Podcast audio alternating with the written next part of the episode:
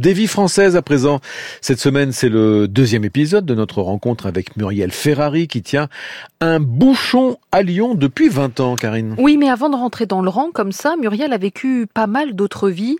Attablée dans un coin de son restaurant, elle nous raconte son parcours de jeune fille en marge quand elle était pickpocket à Paris. Portrait sonore, signé Charlotte Perry.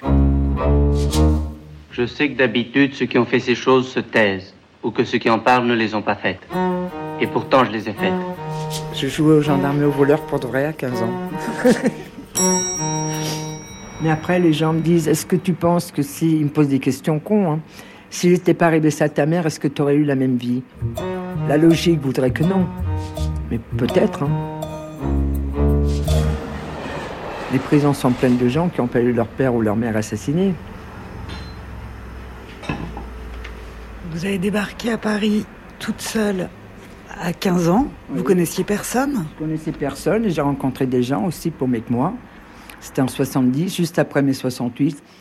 Alors on a commencé à faire la manche avec eux, on dormait dehors, la, zone carrément, la cloche.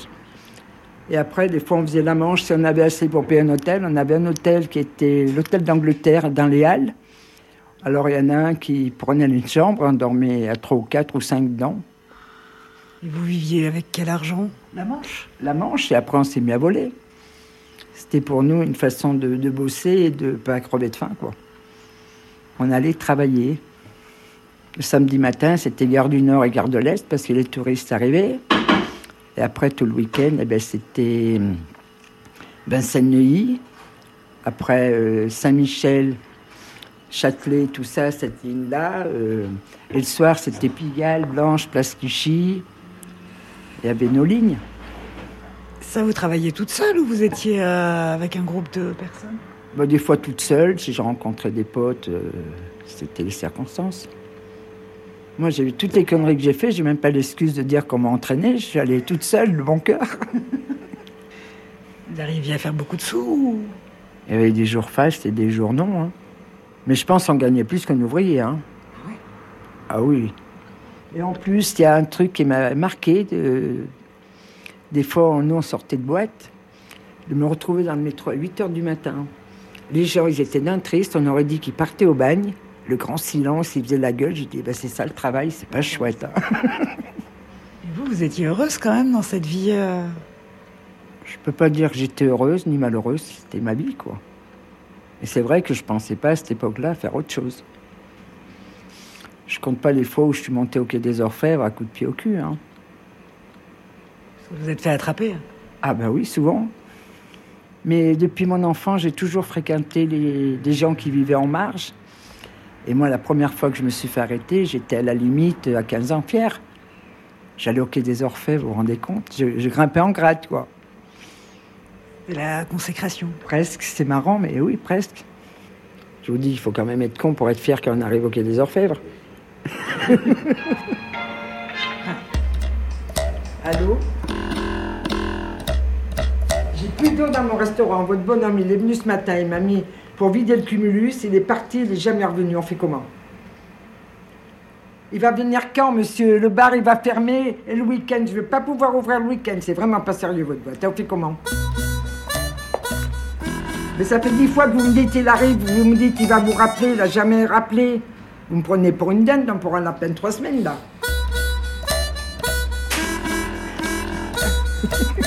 Vous avez euh, le chauffe-eau qui a, qui a sauté 10 heures du matin qu'il doit réparer. Ah, c'est lui? Ah non.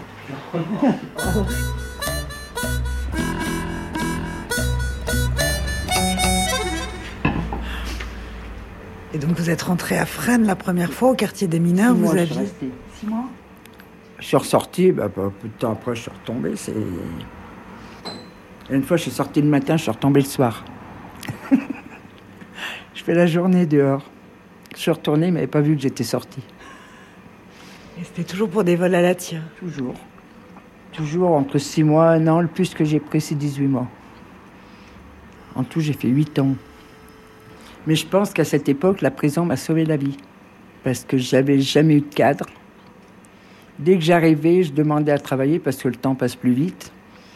Je pouvais plus me défoncer, euh, je pouvais me poser. J'ai presque trouvé une, maison.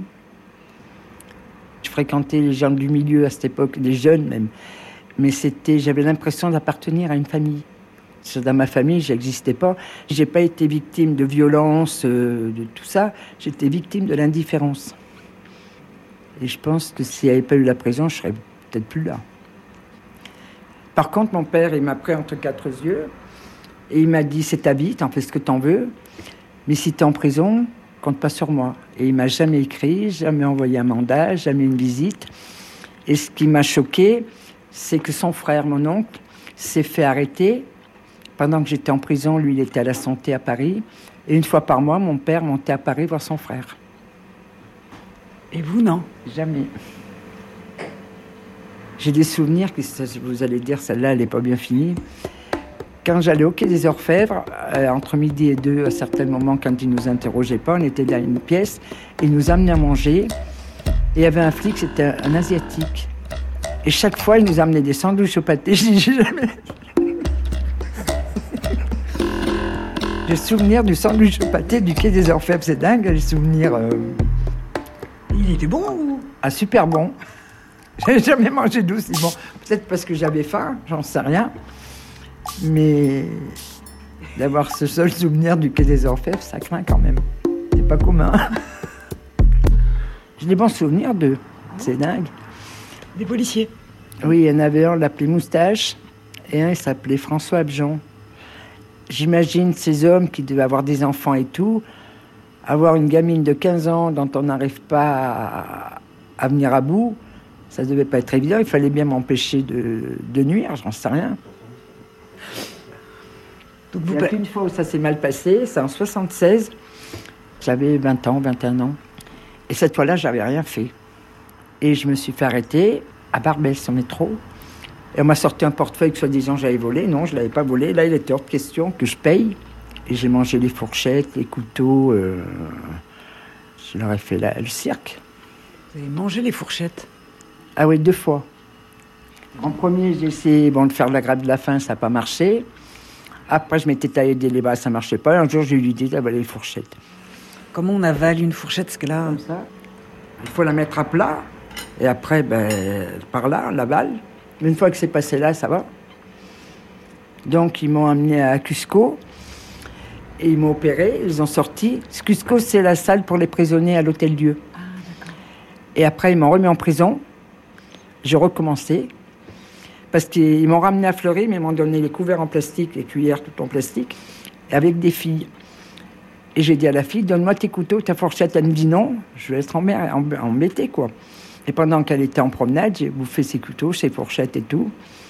Et après, je les ai appelés pour leur dire, parce que je voulais pas mourir. Hein. Et après, bon, ils m'ont réopéré. Et j'avais dit, tous les mois, je le fais. Parce que je voulais pas être en prison, j'avais rien fait.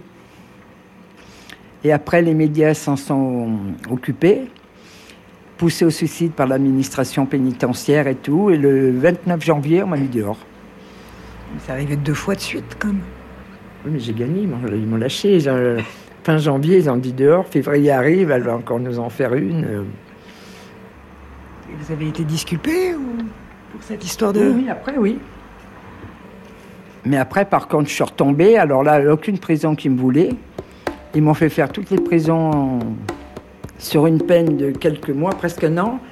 Eh ils m'ont emmené à Lyon. De Lyon, ils m'ont emmené à Saint-Étienne. Après, ils m'ont emmené à la centrale de Rennes. Parce qu'il n'y a aucun qui voulait prendre la responsabilité de me garder, quoi. J'ai trop peur que vous recommenciez à avaler des fourchettes, des couteaux. Je commence à faire le cirque. Vous êtes perdu? Bah, un petit peu, ouais. Je suis allé à Marseille, je suis c'est le plombier qui finit par arriver. Voilà, voilà. Putain, il n'y a pas encore le plus Il est capable de monter à l'envers pour me faire chier. Et le rire, malgré tout, portrait sonore signé Charlotte Perry. Un grand merci à Céline Hilla pour la réalisation de ce reportage.